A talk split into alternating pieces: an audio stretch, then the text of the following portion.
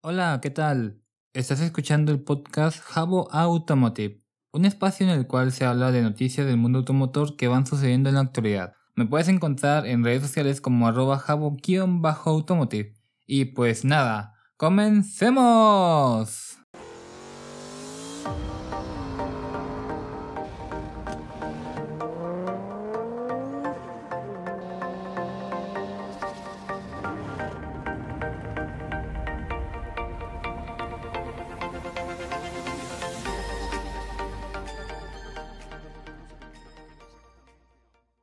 Bienvenidas y bienvenidos a un nuevo capítulo del canal. El día de hoy te voy a estar hablando de varias noticias que tienen que ver con la industria automotriz y que a continuación te voy a contar.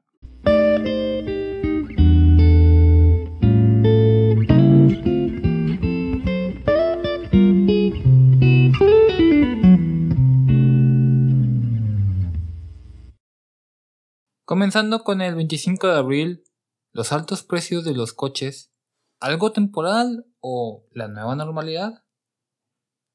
Se sabe que los concesionarios de automóviles del país tienen a su favor una baja oferta y una alta demanda, pero eso no es todo lo que tienen a su favor, por lo que los consumidores deberían esperar que los precios altos persistan.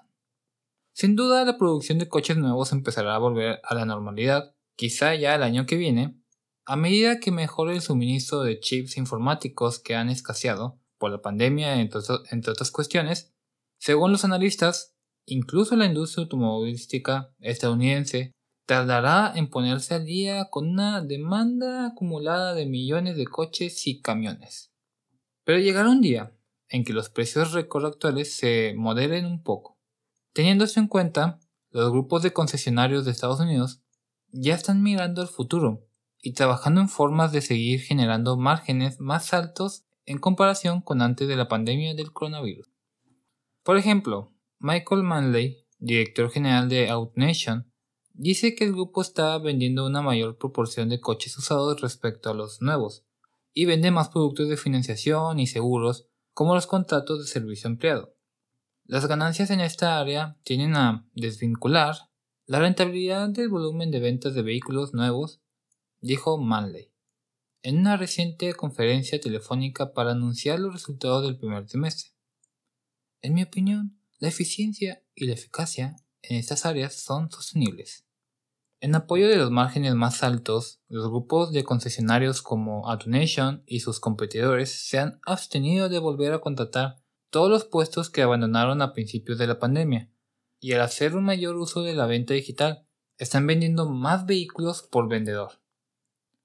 Autonation de Fort Lauderdale, Florida, informó el 21 de abril de que sus gastos de venta generales y administrativos representaban el 56.6% del beneficio bruto en el primer trimestre del 2022, frente al 62.7% de hace un año.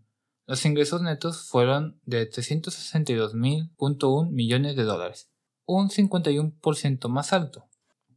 En una llamada separada el 20 de abril, Lithia Motors y Driveway, Medford, Oregon, dijo que su primer trimestre los ingresos netos más del doble en comparación con hace un año a 342.2 millones. Además del mercado general de vendedores impulsado por los bajos suministros y la alta demanda de los consumidores, los beneficios de Lithia también aumentaron en parte debido a las adquisiciones. Los concesionarios sostienen que, a pesar de los elevados precios, la satisfacción de los clientes ha mejorado con el cambio a la venta digital, y los clientes piden coches con las características y opciones específicas que desean, en lugar de comprometerse con lo que el concesionario tiene en stock. Al mismo tiempo, está claro que los precios elevados también han llevado a muchos clientes a posponer las compras. También está claro que la asequibilidad es un problema, especialmente para los clientes que no tienen la mejor calificación crediticia.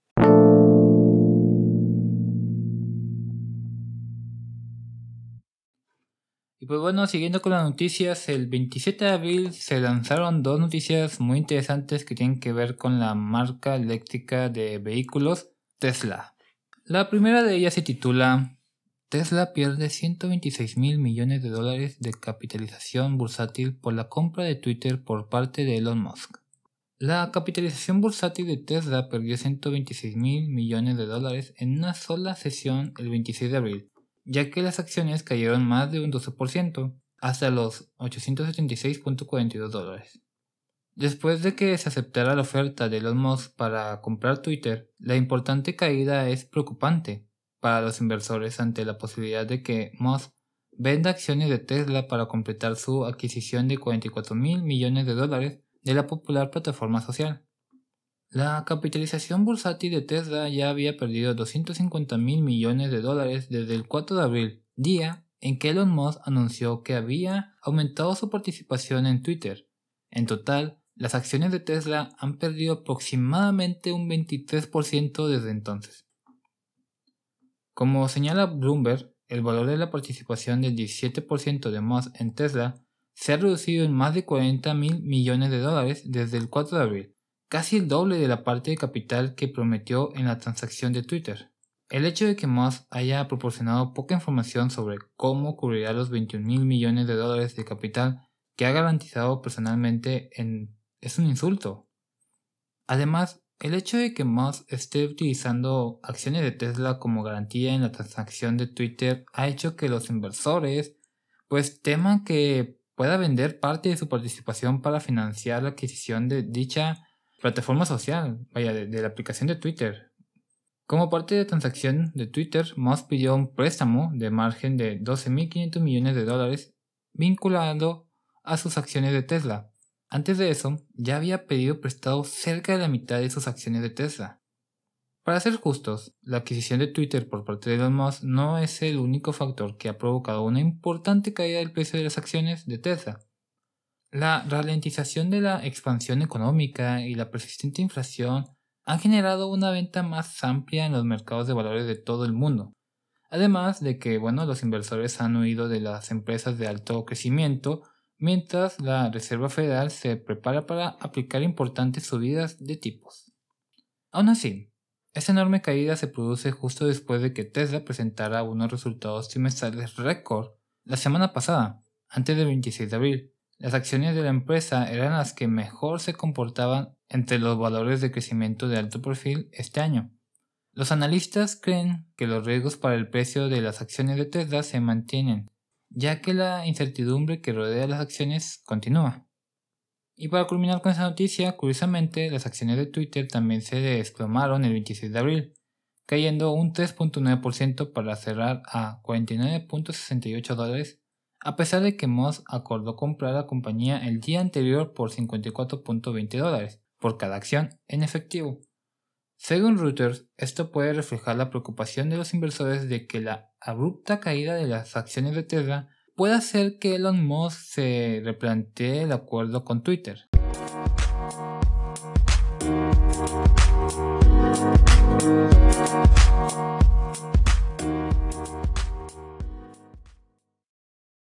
La siguiente noticia, Elon Musk gana el caso por la adquisición de Solar City por parte de Tesla. El juez dice que se implicó demasiado pero pagó un precio justo. Un juez se puso del lado de Elon Musk en un caso judicial presentado por inversores sobre la adquisición de Solar City por parte de Tesla, que según ellos fue impulsada por Musk para rescatar al instalador solar. El tribunal consideró que Musk estuvo más involucrado de lo que debía en la adquisición teniendo en cuenta su interés en ambas partes, pero el juez determinó finalmente que Tesla no pagó de más por Solar City. En el año 2016, el Consejo de Administración y los accionistas de Tesla aprobaron la adquisición de Solar City por 2.600 millones de dólares, con una amplia mayoría, pero no todo el mundo estaba contento. Varios accionistas de Tesla acabaron presentando demandas contra el Consejo de Tesla y contra Musk en concreto. Afirmaron que Elon Musk inició la adquisición para rescatar a Solar City en la que tenía grandes inversiones y que tenía dificultades financieras en ese momento. Algunos inversores también estaban preocupados por los posibles conflictos de interés debido a todas las relaciones entre Moss, su familia y amigos. Y las dos empresas Solar City estaba dirigida por los primos de Moss y varios miembros del consejo de administración tenían relaciones con Moss a través de inversiones anteriores o de la familia. Ah, estos negocios familiares nunca son buenos. Nunca se tiene un buen resultado cuando... Bueno, por lo general no hay buenos resultados cuando haces un negocio familiar. O ten, problemas con la familia o sacas a flote el negocio. Pero bueno, cuando los inversores demandaron, el consejo de Tesla llegó rápidamente a un acuerdo, pero Moss insistió en ir a juicio, y así ha sido durante años. El juicio tuvo lugar el pasado mes de julio, pero el vicecanciller Joseph Slice del Tribunal de la Cancillería de Delaware no ha hecho público hasta hoy su fallo y se ha puesto mayoritariamente del lado de Moss. De acuerdo a lo que escribió el juez en su opinión, la preponderancia de las pruebas revela que Tesla pagó un precio justo. Solar City valía, como mínimo, lo que Tesla pagó por ella, y por lo demás la adquisición fue muy beneficiosa para Tesla. Eso sí, la marca se benefició de la adquisición de Solar City, principalmente para el despliegue de su sistema de almacenamiento de energía, especialmente el Powerwall. Aunque el juez determinó que Moss no impulsó el acuerdo para enriquecerse, Sí dijo que el CEO que debía recusarse cuando el consejo de Tesla discutía el acuerdo. Estuvo más involucrado de lo que debía. En cualquier caso, la decisión podría poner fin a seis años de drama legal, a menos que los inversores, principalmente fondos de pensiones y gestores de activos sindicales, decidan apelar.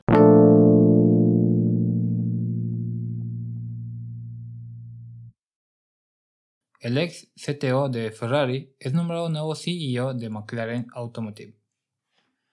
McLaren tiene un nuevo CEO. El fabricante de automóviles ha anunciado que Michael Leaders asumirá el cargo el 1 de julio de 2022, sustituyendo a Mike Frewitt, director general de McLaren desde hace mucho tiempo, que dejó el cargo en octubre del 2021. No podía estar más emocionado de unirme a McLaren Automotive como CEO en este importante momento de su viaje, comentó Leiders. McLaren ya es reconocida como una de las compañías de superdeportivo de lujo más admiradas del mundo. Añadió que espera hacer crecer la reputación de la marca.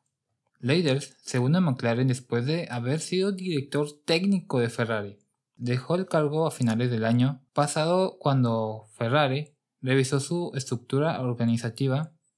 Ferrari tiene un nuevo director general en 2021, mientras la compañía prepara su primer SUV y busca abordar la electrificación de su línea. Asimismo, Leiders también pasó por Porsche, donde ocupó cargos de responsabilidad en el fabricante de automóviles. Su amplia experiencia en el liderazgo de la industria combinada con su pasión por la ingeniería y la tecnología del futuro ayudará a guiar y desarrollar nuestro equipo a medida que entramos en una emocionante segunda década, dijo el presidente ejecutivo del grupo McLaren, Paul Walsh. Cuando asuma el cargo a finales de este año, Leiders dirigirá un equipo de 3.000 personas desde la sede mundial de McLaren en Surrey, Inglaterra. Supervisará el centro técnico de McLaren, el centro de producción de McLaren y el centro tecnológico de composites de McLaren. McLaren está Navegando por una industria automovilística en constante cambio, al igual que otros fabricantes de superdeportivos, la empresa está preparando pues, el lanzamiento de su nuevo supercoche híbrido de producción, el Artura, que según la compañía empezará a entregarse muy pronto. McLaren, pues como otras compañías, no es inmune a los problemas de la cadena de suministros que afectan al resto de la industria. La escasez de chips informáticos la ha retrasado. El Artura el primer híbrido de producción en serie de la marca combina un motor eléctrico con un V6 de 3.0 litros con doble turbocompresor que produce una potencia combinada de 671 caballos, unos 500 kilovatios y 593 libras pie de par, es decir, unos 804 Nm. El nombramiento de Leiders como consejero delegado llega apenas una semana después de que saliera a la luz el rumor de que McLaren y BMW están trabajando juntos en una plataforma para coches eléctricos. ¿Qué te parece esto? Una plataforma para autos eléctricos. ¿eh? McLaren y BMW. Ya lo quiero ver.